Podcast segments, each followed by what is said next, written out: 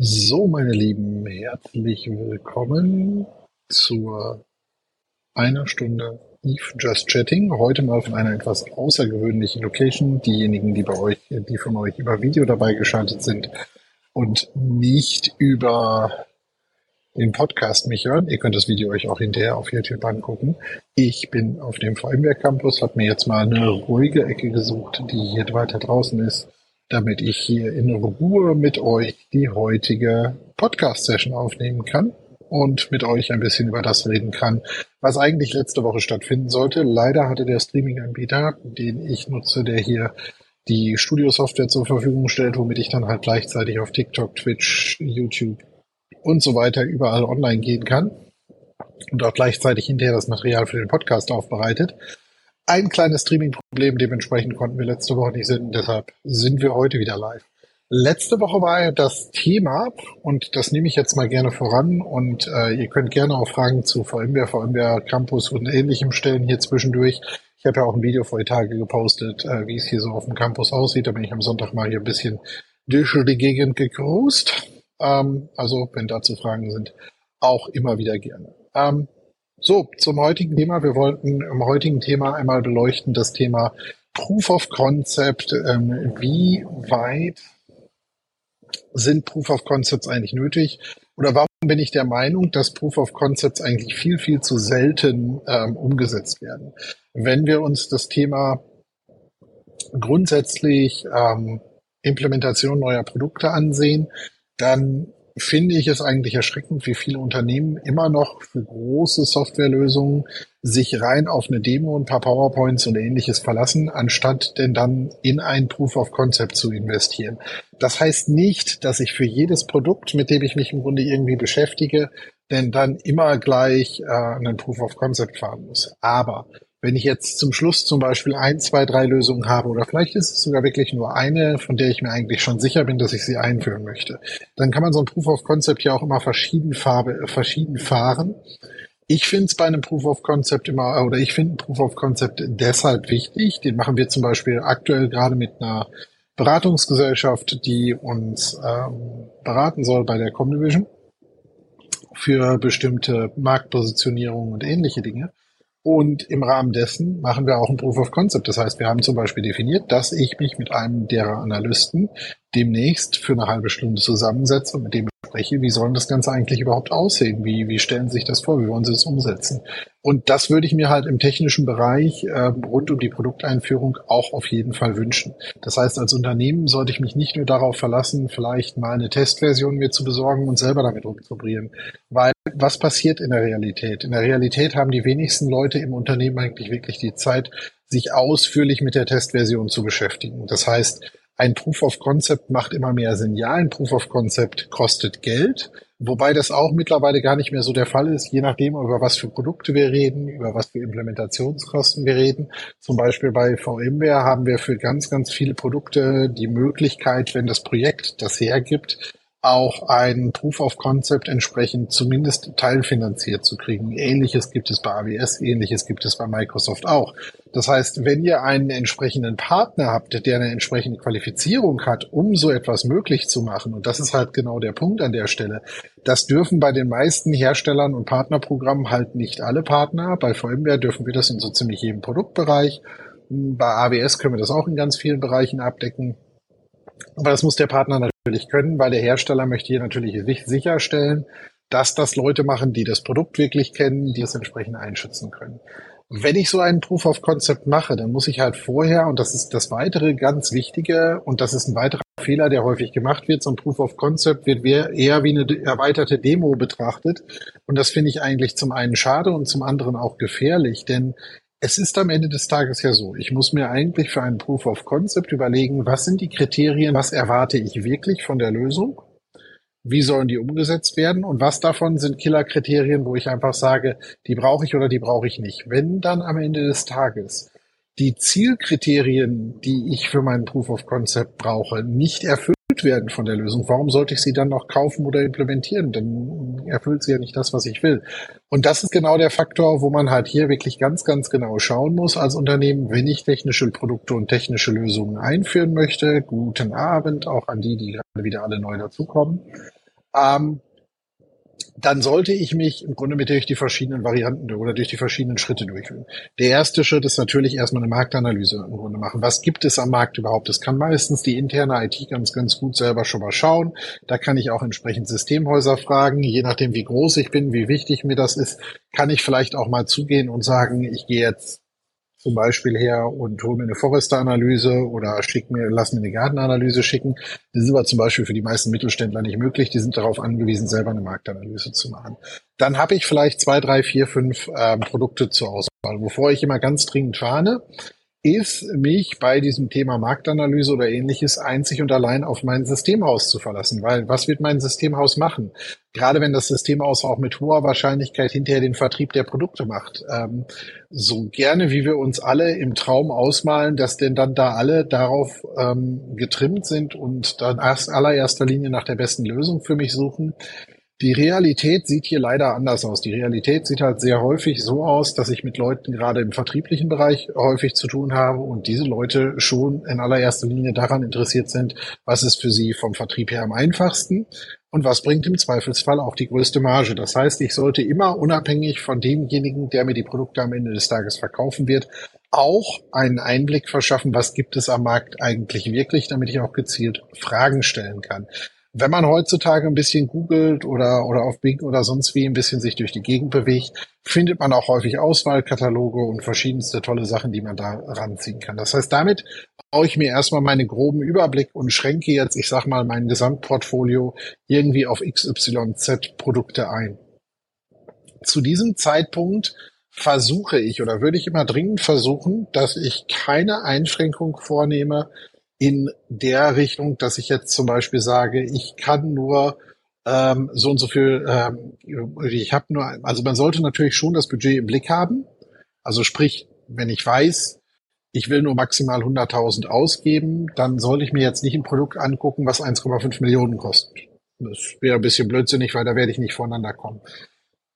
Ich würde mich aber nicht davon abschränken lassen, wenn dieses Produkt vielleicht das Doppelte oder Dreifache von meinem ähm, Budget entsprechend kostet. Warum würde ich das nicht tun?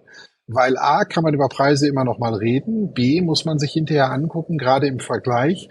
Was kann das Produkt vielleicht besser, was mir halt wirklich hinterher Geld einspart, ähm, versus den anderen? Dementsprechend hier ganz vorsichtig sein. Das heißt, die erste Auswahl ist in allererster Linie nach meinen Anforderungen und Funktionalität gegeben und nicht nach Budget. Ähm, das ist eigentlich zu einem späteren Zeitpunkt, weil dafür muss ich erstmal weiter eingeschränkt werden.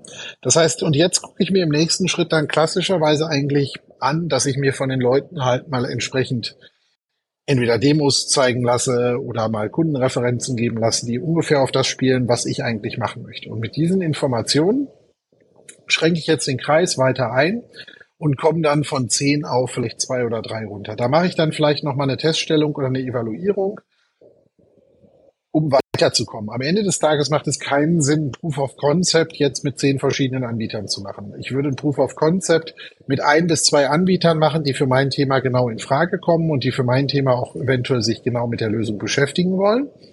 Und dann kann ich in diesem Proof of Concept auch entsprechend was umsetzen. Wenn ich zu diesem Zeitpunkt schon feststelle, dass mit hoher, hoher Wahrscheinlichkeit ich auf ein oder zwei Produkte hinauslaufe, beziehungsweise das eine Produkt mit hoher Wahrscheinlichkeit auch in die Produktion überführt werden soll, dann kann ich mir natürlich an dieser Stelle ganz genau auch Gedanken machen, ob ich den Proof of Concept vielleicht gleich so anlege, dass ich den in die Produktion hinterher umsetzen kann oder überführen kann. Das wäre ja blödsinnig, wenn ich jetzt einen Proof of Concept mache, den ich hinterher nicht final auch produktiv einsetzen kann. Das heißt, es gibt immer Proof of, da muss man natürlich auch ein bisschen mit dem Systemhaus oder mit dem Anbieter sprechen, der mit mir gemeinsam den Proof of Concept macht. Das geht nicht immer und da gibt es gute Gründe für. Es gab zum Beispiel früher beim Thema, ähm, macht er jetzt heute relativ wenig mit, deshalb kann ich es heute nicht beurteilen. Früher war es bei V-Realize Automation zum Beispiel so, da gab es eine Art der, ich sage jetzt mal, Schnellimplementation. Die war super toll für Proof of Concepts, weil wir sehr, sehr schnell zum Ziel oder zur weiteren Analyse kamen. Die konnte ich aber nur sehr bedingt bis gar nicht in die Produktion überführen. Das heißt, das muss ich mir natürlich vorher genau angucken. Kann ich das oder will ich das überhaupt in die Produktion hinterher überführen? Das ist der eine Faktor, den ich machen muss. Der andere Faktor, und dann kann ich darüber auch mit meinem Systemanbieter entsprechend sprechen. So, das andere, was ich für ein Proof of Concept immer ganz, ganz wichtig finde, und ich habe es vorhin schon einmal erwähnt, ist, ihr müsst wirklich gucken, dass ihr klare Prüfkriterien festlegt. Das heißt, ihr müsst für euch ganz klar festhalten, wenn welche Kriterien erfüllt sind, ist es ein erfolgreicher Proof of Concept. Das heißt noch lange nicht, dass er gekauft wird. Das sehen die Vertriebler immer gerne so. Aber grundsätzlich, welche Prüfkriterien müssen erfüllt sein, damit wir ein erfolgreiches Proof of Concept haben? Wenn diese Prüfkriterien entsprechend erfüllt sind, ist der POC erfolgreich. Das heißt auch, diese Prüfkriterien zu erfüllen, sind im Rahmen des Proof of Contact, äh, Concepts Prioritätskriterien. Das heißt, selbst wenn wir tolle Ideen unterwegs haben, die wir vielleicht auch mal anschauen wollen würden, dann können wir das machen, aber erst nachdem wir die Hauptkriterien erfüllt haben. Warum ist das wichtig? Ich habe schon sehr häufig erlebt, dass Proof of Concepts gemacht wurden und am Ende des Tages keiner wirklich definieren konnte, wir sind jetzt fertig oder haben alles getestet, weil nicht mal die Hälfte der wichtigen Prüfkriterien am Ende des Tages wirklich abgeprüft, getestet und auch umgesetzt wurde. Das heißt, hier bitte ganz, ganz genau darauf immer achten, klare Prüfkriterien und haben Priorität von der Umsetzung. Dann muss ich mit meinem Anbieter, der entsprechend den Proof of Concept betreut, äh, genau sprechen, wie viel Umfang brauche ich eigentlich für so ein Proof of Concept? Wie viel Aufwand ist das? Und hier mein ganz klarer Hinweis, ein Proof of Concept ist aus meiner Sicht immer ein Festpreisprojekt. Denn ich habe klar umrissen, was sind meine Prüfkriterien, ich habe klar umrissen, was ich machen will. Ein Proof of Concept muss im Rahmen dieser klaren Definition ein Festpreisangebot sein. Ähm, und ich muss mir auch im Plan darüber sein, dass ein Proof of Concept sehr wohl als valide End, als valides Endergebnis hat. Wir haben es nicht geschafft, äh, sicherzustellen, dass es einsetzbar ist. Das ist ein valider Aus Outcome von einem Proof of Concept. Und das ist auch ein Riesenunterschied zwischen der klassischen Implementation und dem Proof of Concept. Bei der Implementation ist viel, äh, ist der Fehlschlag ähm, gegebenenfalls akzeptabel, aber äh, nicht das erwartete Outcome. Bei einem Proof of Concept ist es grundsätzlich so, das Projekt kann sowohl positiv als auch negativ enden. Warum ist das so? Weil ich aber prüfen will, ob es für mich funktioniert. Und wenn die Prüfkriterien am Ende des Tages für mich nicht erfüllt sind, dann funktioniert es nicht. Und dann muss ich mir halt entsprechend vielleicht nochmal was Neues suchen, eine andere Lösung suchen oder meine Prüfkriterien überprüfen. Deshalb daher nochmal der Hinweis, ganz, ganz wichtig, schaut euch bei Proof of Concepts genau an, was sind die Prüfkriterien, die haben Priorität. Und abhängig von den Prüfkriterien sind wir erfolgreich oder nicht erfolgreich. Ändert aber nichts daran, dass der Proof of Concept aus meiner Sicht immer einen festen Startende und auch ein festes Budget hat und im Rahmen dessen wird gearbeitet und wenn das verbraucht ist, ist es verbraucht, dann ist Ende. Ähm, und wenn ich diese Dinge entsprechend mache, dann kann ich auch zum Beispiel feststellen, ähm, was, wann, wo, wie kann ich eigentlich im Grunde an dieser Stelle zusammenbringen? Denn ähm, hier kann ja jetzt noch genau, wie ich das gerade gesagt habe, diese Nice-to-Have-Features herausbringen. Ich mache den Proof of Concept, wir diskutieren über bestimmte Architektursachen und auf mal kommt die Idee auf, lass uns doch mal in die und die Richtung auch noch mal gucken.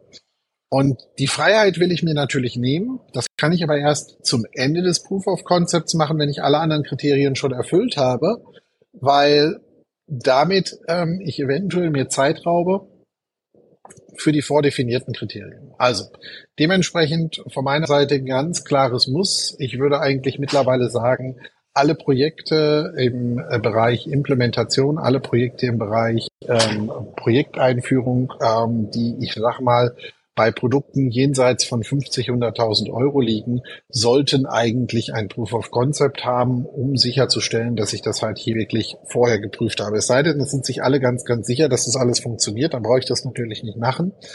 Ähm, dann könnte man so ein Proof of Concept aber auch so ein bisschen wie so eine Art Probezeit betrachten. Ähm, das heißt, hier könnte man jetzt zum Beispiel zugehen und sagen, na ja, eigentlich sind wir uns zu 99 Prozent sicher, dass das alles funktioniert, so wie wir uns das vorstellen.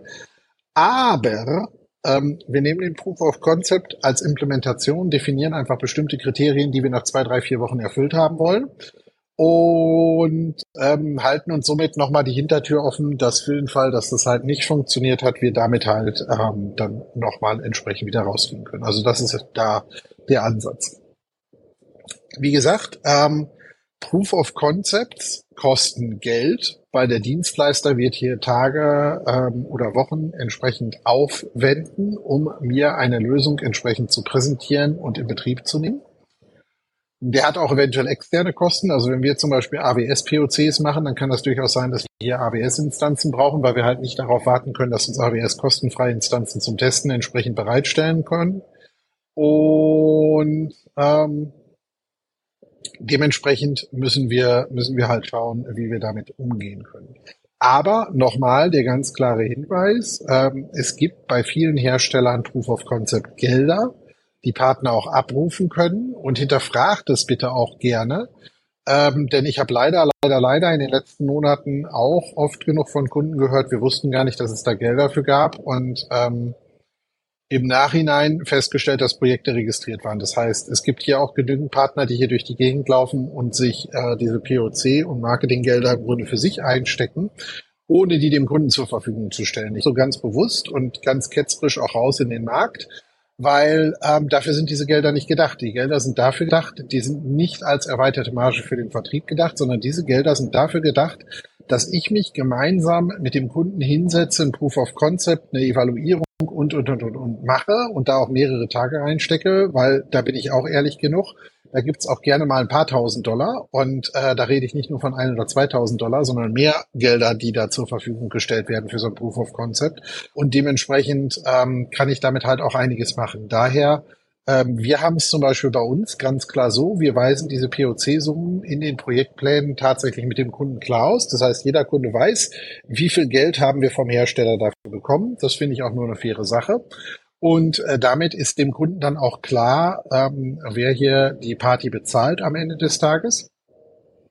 Und ich finde das insgesamt eine sehr, sehr gute Lösung, weil wir damit halt zum einen Transparenz für den Kunden schaffen und zum anderen der Kunde natürlich auch sieht, ähm, dass der Hersteller hier bereit ist, ein Investment zu machen. Denn am Ende des Tages bezahlt dann der Kunde uns nicht, sondern der Hersteller uns und das Geld muss ja auch irgendwo herkommen. Also Somit ähm, schaut in die Richtung einfach, guckt mal, was ihr in diesen Bereichen alles so für euch machen wollt. Ähm, soweit dazu. Warum? Ich habe es vorhin schon mal kurz erwähnt. Warum würde ich immer einen Proof of Concept einer eigenen Evaluierung, Demo-Installation etc. vorziehen? Weil das ist klassischerweise gerade jetzt mittlerweile im Zuge von ähm, SaaS-Diensten oder Cloud-Diensten natürlich genau der Faktor, den viele Leute als erstes versuchen. Hier, lieber Kunde, wir brauchen keinen Proof of Concept machen. Produkt ist ganz einfach. Hier hast du einen Zugang, kannst du mal mit rumspielen. Spiel doch einfach mal ein paar Daten oder was auch immer ein oder Systeme ein. Guck, wie das für dich läuft und dann ist super. Das kann ich machen. Das ist auch in der ersten Evaluierung gut. Aber und jetzt kommen ein paar Abers hintereinander weg. Das erste Problem, was die meisten IT-Abteilungen haben, zumindest von den meisten Kunden, mit denen ich zu tun habe, die haben nicht genug Ressourcen. Das heißt, die haben nicht genug Ressourcen, um sowieso schon ihr Tagesgeschäft zu machen. Das heißt, zehn Projekte, zehn Produkte oder fünf, auch nur wegen meiner, zu evaluieren, ist eine verdammt dünne Nummer. Das zweite ist, diese Leute sind gar nicht darauf geschult, mit diesen Produkten umzugehen. Das heißt, die versuchen jetzt irgendwie das zu lösen. Die kriegen dann manchmal vom Hersteller nochmal jemanden an die Hand, so ein bisschen Unterstützung. Ähm, aber im Großen und Ganzen wird da irgendwie mal eben schnell implementiert. Ähm, wenn ich das entsprechend umsetze, mit dem mal eben schnell implementiert, geht das natürlich, ist auch gar kein Problem. Aber am Ende des Tages habe ich ganz häufig dann ein Folgeproblem im zweiten Schritt daraus. Denn ich weiß gar nicht, dass die Evaluierung, die jetzt der Mitarbeiter vorgenommen hat, ob das wirklich dem entspricht, nur weil der Mitarbeiter jetzt zum Beispiel sagt, hey, ähm, wir haben da zum Beispiel im Bereich ähm, Netzwerk, konnten wir die folgenden vier, fünf Sachen nicht testen. Und dann würde ein Architekt von mir aus meinem Team zum Beispiel sagen, ja, aber wieso, die Features gehen doch, da musst du hier drei, drei Haken setzen, dann stellst du das so ein und dann geht das.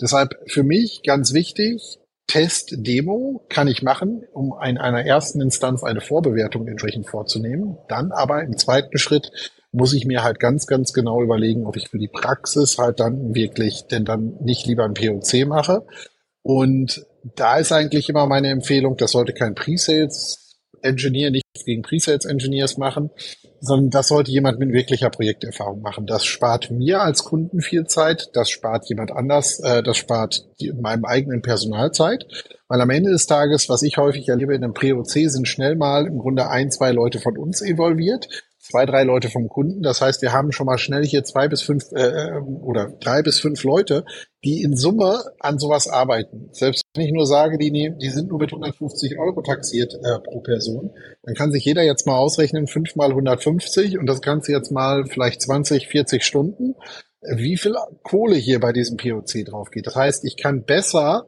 ein, zwei hochqualifizierte Architekten beauftragen, mich beim POC zu unterstützen, damit das Ganze schneller geht, denen vielleicht auch vorher Dinge geben in der Vorbereitung. Ich weiß, die interne IT ist immer gerne dabei und möchte alles von Anfang an mitsehen. Aber es ist die Frage, ob das Sinn macht in einem POC. Ich kann das hinterher immer noch zeigen. Wir machen es zum Beispiel bei AWS für bestimmte Sachen, wo wir einfach sagen, Basis-Setup machen wir vorher schon mal. Und wir bieten zum Beispiel im Rahmen des Proof of Concepts dann an, dass wir den Kunden sagen, hey, ähm, wir gehen einfach zu und ähm, rekorden das für euch mit. Dann könnt ihr euch hinterher die Videos angucken. Wir erklären hier und da auch beim Recording, was wir machen. Wenn ihr dann dazu Fragen habt, könnt ihr euch gerne nochmal melden. Das wäre für mich die beste Lösung an der Stelle, weil es macht auch keinen Sinn, wenn jetzt hier fünf Leute, äh, ne, ich nenne das immer so gerne Man Staring at Progress Bars, äh, fünf Leute einem Fortschrittsbalken zu gucken, von dem ich weiß, dass er vier Stunden dauert oder drei Stunden. Ne? Vor, vor allem der Cloud und ABS ist so ein Thema. Für einen Proof of Concept oder eine Inbetriebnahme mache ich das am Sonntag vorher oder am Montagmorgen ganz früh, damit wenn wir starten, wir wirklich die Umgebung haben, mit der wir arbeiten können und wir nicht dann erst anfangen, hier überhaupt das große Bild ähm, entsprechend aufzumachen. Gut, also, das waren meine Gedanken zum Thema Proof of Concept. Ähm, wenn der eine oder andere von euch in die Lage kommt, dass er sagt, hey, wir haben hier einfach ein paar VMware-Produkte, die würden wir gerne mal evaluieren. Wir haben hier ein paar Produkte rund um VMware, die würden wir uns gerne mal im Detail ansehen. Stichwort Tanzu, VMware Cloud und AWS, ähm, im Horizon-Umfeld oder, oder, oder, oder NSX. Dann meldet euch gerne bei uns, denn ähm, dann können wir gucken, ob ihr ein Kandidat seid, wo wir eventuell ein herstellergefundetes POC machen können. Das heißt nicht, dass es für euch am Ende des Tages komplett kostenfrei ist. Je nach Umfang, je nach Detailtiefe. Aber das heißt zumindest, ihr könnt eine ganze Menge Kohle sparen, weil ihr nämlich nicht alles selber machen müsst. Also somit ähm, lasst uns da gerne mal schauen und damit können wir dann gucken, ob wir für euch eine optimale Lösung an der Stelle schaffen können. Gut, so viel dazu. So, was haben wir noch auf dem Programm oder auf dem Themengebiet gehabt? Ja, äh, die letzten drei Wochen war ich mit dem Team von der Vogelakademie für die ISX-Konferenzen unterwegs. Wir haben angefangen in Hamburg, dann hatten wir Mainz und München. Es ist spannend, wenn man mit einer Truppe Redner im Grunde äh, drei Events hat und dreimal das gleiche im Grunde wieder vorstellen muss, dann sieht man, wer, ich will es auch gar nicht werten, da sieht man, wer freisprechend ist und wer wirklich einen 100% durchgetakteten Vortrag hat der ein oder andere Vortrag, ähm, das ist eigentlich wirklich das Spannende und das finde ich auch immer spannend daran, mir andere Vorträge und andere Dinge von anderen Speakern anzugucken. Der ein oder andere Vortrag wirkt unheimlich dynamisch, da wird teilweise durchs Publikum gegangen, Witze gemacht hier und da und dort. Und dann stellt man in der Realität fest, der wird dreimal fast genauso gemacht. Es haben alle im Publikum die das Gefühl, der macht das jetzt gerade und zaubert das mal eben alles aus dem Hut. Die Realität zeigt aber, nö, eingeübt. Kann er, macht er so. Aber macht er vor allem jedes Mal fast ident gleich minimale Abweichungen. Dann wiederum gibt's andere, da hat man das Gefühl, die ähm, vom Vortragsstil, also wenn man nur die Körpersprache etc. sieht, ist das höchstgradig eintrainiert. Folgt man ihnen aber inhaltlich, dann sieht man, dass sie ganz andere Gedankenströme bei den Vorträgen im Grunde halten ähm, und ganz unterschiedlich das Thema vorstellen, ganz unterschiedlich ähm, Folien, prior, Folien priorisieren und äh, Folien ähm, im Grunde schneller durchgehen. Und das finde ich eigentlich spannend. Das beobachte ich zum Beispiel bei mir auch seit Jahren schon, wenn ich so bestimmte Vorträge habe die ich immer und immer und immer wieder halte, weil ich zum Beispiel innerhalb eines Unternehmens, ähm, zum Beispiel wenn ich einen Großkunden habe und wir wollen das neue Konzept vorstellen und ich reise vielleicht sogar mit dem CIO durch die verschiedenen Länder, stelle das in den verschiedenen Ländern vor, oder wir machen verschiedene Präsentationen in verschiedenen Zeitzonen dazu, dann wird sich nie einer dem anderen gleich. Und ich bin für mich immer noch nicht sicher, ob ich lieber in die erste Kategorie möchte. Das heißt, ich möchte einen hochgradig agilen Vortrag, der von außen so aussieht, als wenn das hochgradig äh, abgestimmt ist. Und ähm, oder ich möchte halt einen Vortrag haben, der halt wirklich im Grunde ähm, einklassifiziert ist.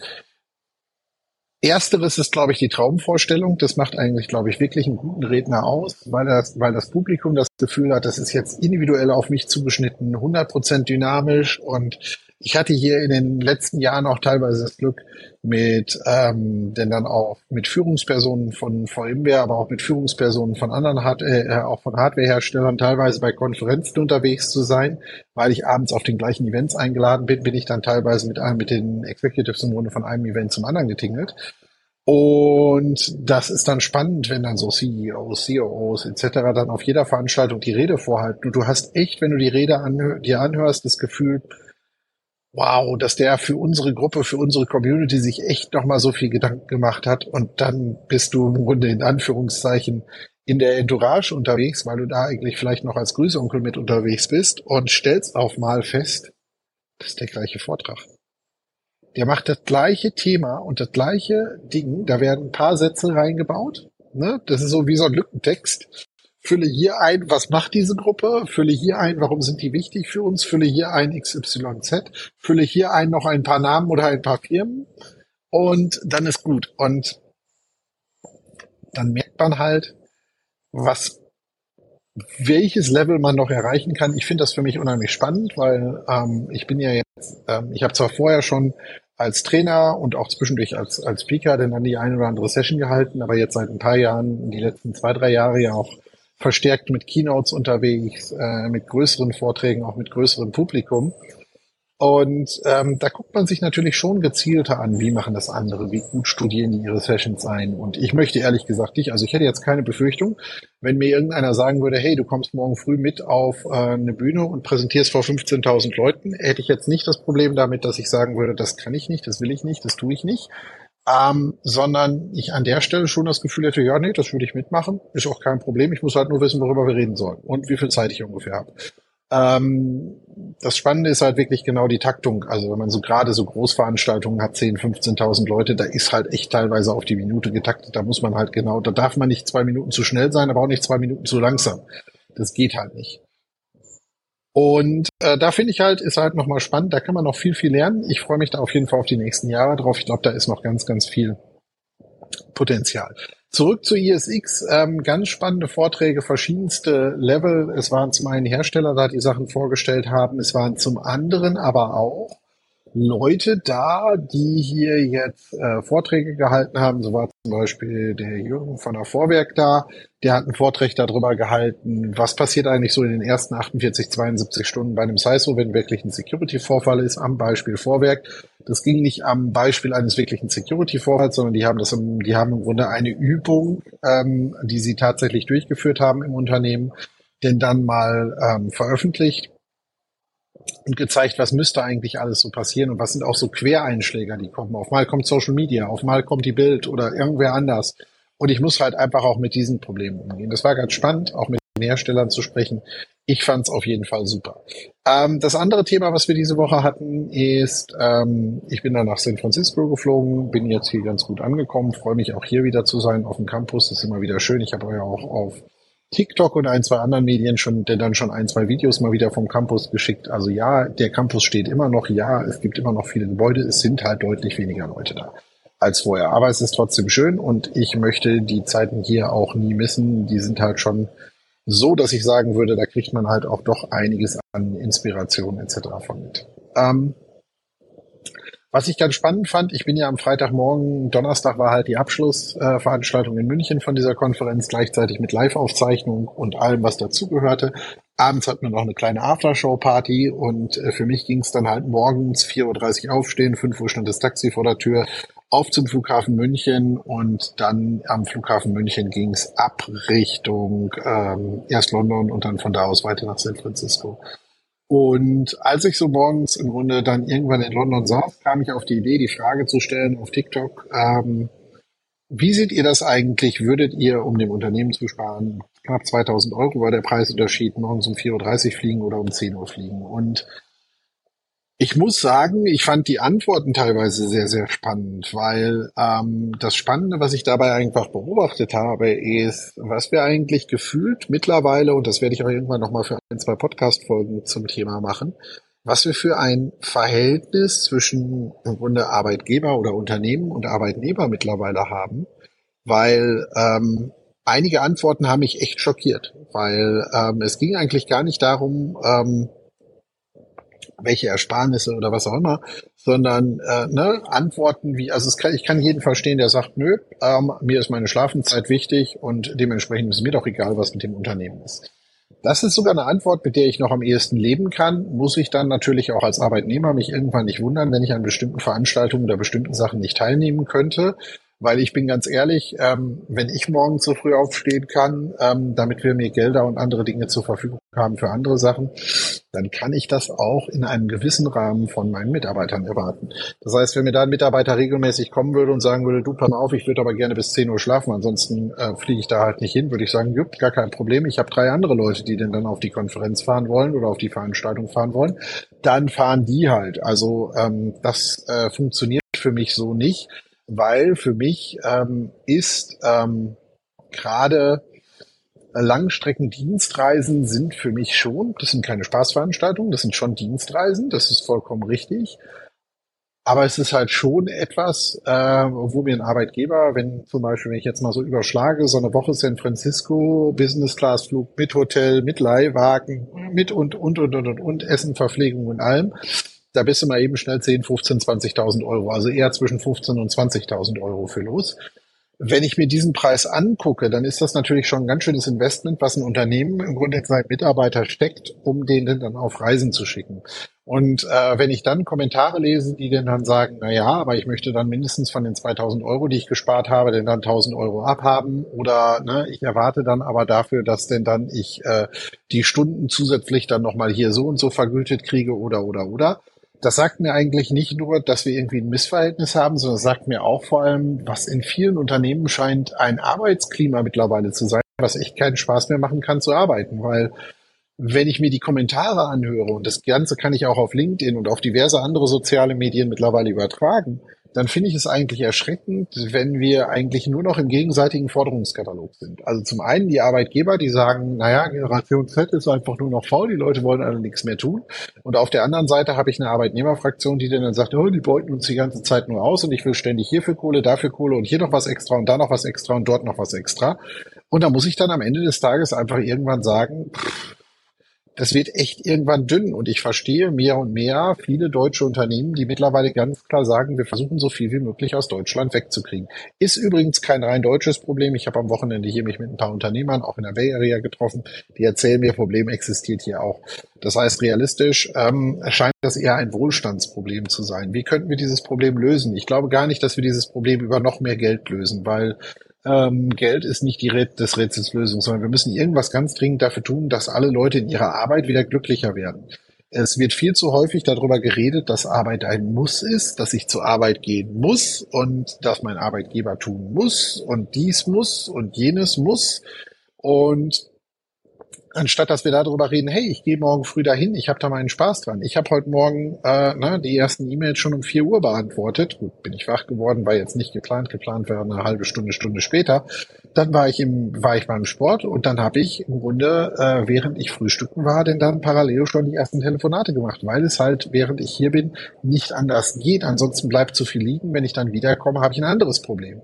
Das heißt, ich muss mir hier ja auch gut überlegen, wie stehen die Verhältnisse. Und ähm, das, was ich mir halt einfach wünsche, ist in diesem Gesamtzusammenhang, dass wir alle mal wieder drüber nachdenken, was müssen wir eigentlich tun, damit wir glücklicher in unserer Arbeit werden. Weil das, was man zwischen den Zeilen eigentlich aus allen Kommentaren mittlerweile auf Social Media liest, ist, dass scheinbar ganz viele Leute ihren Job einfach nur noch hassen und einfach nur dahin gehen, weil sie irgendwie Kohle kriegen und nicht, weil sie da Spaß in irgendeiner Art und Weise dran haben. Und die Frage, die sich mir dann stellt, ist, warum in drei Teufelsnamen suchst du dir dann keinen Job, an dem du Spaß hast? Warum suchst du dir keine Tätigkeit, die dich erfüllt, wo du morgens gerne hingehst? Und das ist eigentlich was, worüber jeder auch mal gerne nochmal wieder nachdenken sollte, weil wenn mein Arbeitgeber so eine Katastrophe ist und mich im Grunde nur ausbeutet, also so liest man es ja zwischen den Zeilen ganz häufig, dann stelle ich mir die Frage, warum gehst du dahin? Such dir einen anderen Job. Also wir haben Fachkräftemangel in Deutschland. Ne? Das ist in der Realität so. Wir haben Unmengen Unternehmen, die Mitarbeiter suchen. wenn das alles so schlimm ist, dann wechsel doch den Job. Geh doch dahin, wo du den perfekten Job hast. Warum bleibt man in einem Job, der einem keinen Spaß macht, wo man den Arbeitgeber nicht mag, wo man scheinbar teilweise die Kollegen nicht mag, weil man den Kollegen auch nichts gönnt? Ähm, warum bleibe ich da? Ich verstehe es nicht. Also kann mich gerne jemand mal aufklären, kann auch gerne mal jemand in die Kommentare schreiben oder sonst irgendwas. Ich habe, ich verstehe es einfach nicht, weil sicherlich gibt es Berufe, wo das nicht ganz so einfach ist. Aber es gibt ganz viele Berufe, wo das sehr einfach ist. Und ähm, wenn ich mir jetzt mal meine Followerschaft äh, auf den verschiedenen ähm, auf den verschiedenen sozialen Medien anschaue, dann würde ich davon ausgehen, Großteil davon arbeiten in der IT. Großteil davon sind jetzt nicht unbedingt Krankenschwestern oder äh, Kassiererinnen im Supermarkt. Und äh, selbst die könnten, ähm, ne, dann wechsle ich halt von einer staatlichen Klinik in eine Privatklinik. Ja, vielleicht muss ich dann zu anderen Zeiten arbeiten, die vielleicht nicht so bequem sind, verdienen dafür aber vielleicht mehr und habe vielleicht richtig Spaß, weil ich wieder Zeit habe, mich um meine Patienten zu kümmern. Ähm, ich wechsle vielleicht von einer großen Supermarktkette zu einem kleinen Einzelhändler wieder hin kann auch viel mehr Spaß machen. Also es ist ja nicht, dass wir im, im, Zeitalter der Sklaverei leben, wo ich meinen Job nicht frei wechseln kann. Das finde ich eigentlich das Bezeichnendste in all diesen Diskussionen ist, warum in drei Teufelsnamen, wenn alle so unzufrieden sind, wechselt doch mal euren Job. So, und damit ähm, zu genug für das Thema, weil ähm, sonst muss ich mich nur aufregen, da habe ich keinen Bock drauf. Ne? Wie gesagt, schönes Wetter, Sonne, blauer Himmel, ähm, grüner Rasen. Ähm, Vielleicht gibt's Mittagessen, ne? wahrscheinlich gibt's irgendwas vom Sushi-Chef oder so. Ich muss mal gucken, was ich heute Mittag hier auf dem Campus esse. Auswahl gibt's ja genug. Warum soll ich mich ärgern?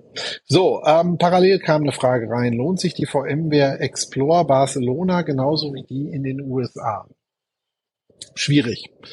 Ähm, also, ähm, die VMware Explorer in den USA ist mittlerweile nicht mehr viel größer. Das heißt, das muss ich als Argument vorwegnehmen. Früher war es so, da hatten wir die VMware Explorer USA, die war doppelt bis dreimal so groß wie Europa. Die Teilnehmerzahlen sind schwierig zu betrachten, weil früher gab es keine Tagesausweise. Das heißt, es gab genügend Leute, die sind in Europa nur für einen Tag reingekommen, für ein paar Meetings und sind dann wieder rausgeflogen. Das hat man in den USA nicht unbedingt so stark. So, ähm, ich finde den Flair bei der VMware Explorer USA viel spannender. Alleine schon deshalb, wir reden hier darüber, dass wir auf dem Las Vegas Trip sind. Das heißt, wir haben alles nah beieinander. Das heißt, du hast Hotels nah neben den Event Locations. Du kannst von rechts nach links, von oben nach unten im Grunde auf dem Strip äh, hin und her springen. Und auch die Herstellerveranstaltungen etc. sind alle nah bei. Das heißt, du hast nicht das Thema, wie wir das in San Francisco hatten oder wie du es in Barcelona hast, dass du ständig kreuz und quer durch die Stadt musst. Ähm, das ist ein Riesenvorteil, den ich sehe. Für mich ist obendrein der Vorteil, in den USA sprechen halt alle auf der Konferenz, also natürlich sprechen auch Leute mal Deutsch, Englisch, Franz äh, Deutsch, Französisch, Spanisch oder sonst irgendwas, aber die Konferenzsprache ist Englisch. Dementsprechend kommt man wesentlich schneller, finde ich, mit Leuten in Kontakt, was du in Europa nicht so hast. Der andere Faktor ist, den du in den USA hast, du hast viel mehr Kontakte direkt zu den Leuten, die wirklich ganz nah am Produkt dran sind. Es ist mittlerweile nicht mehr so, dass die Business Units halt wirklich alle Leute auch nach Europa, Singapur, Südamerika und, und, und, und, und schicken, sondern diese Events sind halt schon recht eingeschränkt, recht klein. Und deshalb würde ich mir hier halt wünschen, ähm, lasst die Sachen bitte da, wo sie sind. Überlegt euch das. Ähm, USA ist nicht mal zwangsweise wahnsinnig viel teurer, wenn du einen günstigen Flug nach Vegas hinkriegst. Ähm, in der Economy muss der nicht zwangsweise teurer sein als Barcelona. Ähm, Hotel wird sich auch nicht die Welt unterscheiden und ähm, dementsprechend ist es schon, wenn ich entscheiden müsste und ich für mich entscheiden müsste, welche von beiden Konferenzen gehe ich im Zweifel hin, ich habe nicht die Zeit für beide, dann würde ich mich tatsächlich für die USA entscheiden. Liegt aber auch daran, dass ich viel mehr Kontakte in den USA habe, als ich tatsächlich in Europa habe. Ähm, wenn es mir darum geht, mich mit Community-Mitgliedern, mit denen ich mich auch sonst mal zwischendurch austauschen könnte, zu treffen, würde ich wahrscheinlich zu regionalen Explorer hingehen, weil die Wahrscheinlichkeit, dass ich dort ein engeres Netzwerk aufbauen kann, ist höher. Ähm, wenn es mir darum geht, für mich relevante Case Studies ähm, und Kundenpräsentationen zu sehen, dann würde ich ähm, tendenziell als Europäer eher nach Europa gehen, weil Du hast hier in den USA dann halt auf der Explorer halt eher eine AT&T, eine Boeing oder ähnliches was präsentieren. Die reden dann halt bei Projekten über Größenordnungen, wo wir Europäer halt häufig nur die Ohren anlegen. Das ist in Europa ein bisschen anders. Das wurde mir auch dieses Mal, so wurde es zumindest gesagt. Ob das wirklich so funktioniert, weiß ich noch nicht. Ähm, angekündigt, dass ähm, Kundenvorträge vor allem gezielt in Europa von europäischen Kunden für europäische Kunden gemacht werden sollen und nicht umgekehrt. Dementsprechend ähm, würde ich auch dafür sagen, wenn mich sowas interessiert, gucke ich mir eher die Explorer in Europa an. Insgesamt glaube ich tatsächlich sind wir aktuell kostentechnisch relativ ident, weil Vegas ist deutlich günstiger als San Francisco. Und äh, damit kann man halt wirklich äh, schauen, was man damit machen möchte. Ich persönlich, wenn ich mache eh beide, dementsprechend ist es für mich kein Thema. Müsste ich mich entscheiden, bleibe ich bei meiner Entscheidung. Ich würde in die USA gehen. Ähm, das ist aber eine persönliche Entscheidung. Ich habe auch Kollegen, die gehen eher nach Europa. Ich zum Beispiel habe auch den Faktor, ich weiß zum Beispiel dieses Jahr auf der VMware Explore Europa nicht, ob ich weiterhin alle Tage mache. Das kann auch durchaus sein, dass ich mich entscheide, nur für ein oder zwei Tage Barcelona zu machen, weil ich halt dort noch eine Parallelveranstaltung woanders hätte, eventuell. Das muss ich halt wirklich nochmal abwägen, wie das so zusammenkommt. So, meine Lieben, damit ist die Zeit für heute, wenn jetzt keine sonstigen Fragen mehr sind, denn dann auch schon fast um. Ähm, ich weiß noch nicht, wie schnell wir jetzt das Ding auf dem Podcast äh, diese Woche kriegen, weil dafür sind immer noch so ein paar andere Schritte notwendig. Aber ähm, auf jeden Fall, ähm, ich freue mich, dass ihr alle so zahlreich dabei wart, auch nachdem letzte Woche der Ausfall halt war, den hatten wir halt nicht im Griff. Nächste Woche kann ich noch nicht genau sagen, ob wir auf Montag oder Dienstag gehen. Da bin ich noch am Schauen. Das hat ein bisschen was mit meinen Terminen hier zu tun, weil Dienstagabend zumindest aktuell geplant verlasse ich San Francisco wieder, fliege nach Deutschland, habe dann in München, bin ich beim Aero Sommerfest. Also wer in der Branche unterwegs ist, kann mich dann dort äh, wieder antreffen, bevor ich dann am Wochenende nach Hause komme. Ähm, schauen wir einfach mal. Aber ähm, ich poste auf jeden Fall auf den bekannten Kanälen noch, wann wir nächste Woche online gehen. Somit, soweit, so gut. Ich schwenk jetzt nochmal über den kleinen Teil vom Campus, den man hier sehen kann. Ähm, diejenigen, die schon mal hier waren, werden es wieder erkennen, wo ich mich hier gerade ungefähr rumtreibe. Ähm, schwenk die Kamera hier nochmal rum. Dank euch fürs Dabeisein. Äh, ganz liebe Grüße hier aus Palo Alto und bis zum nächsten Mal. Tschüss.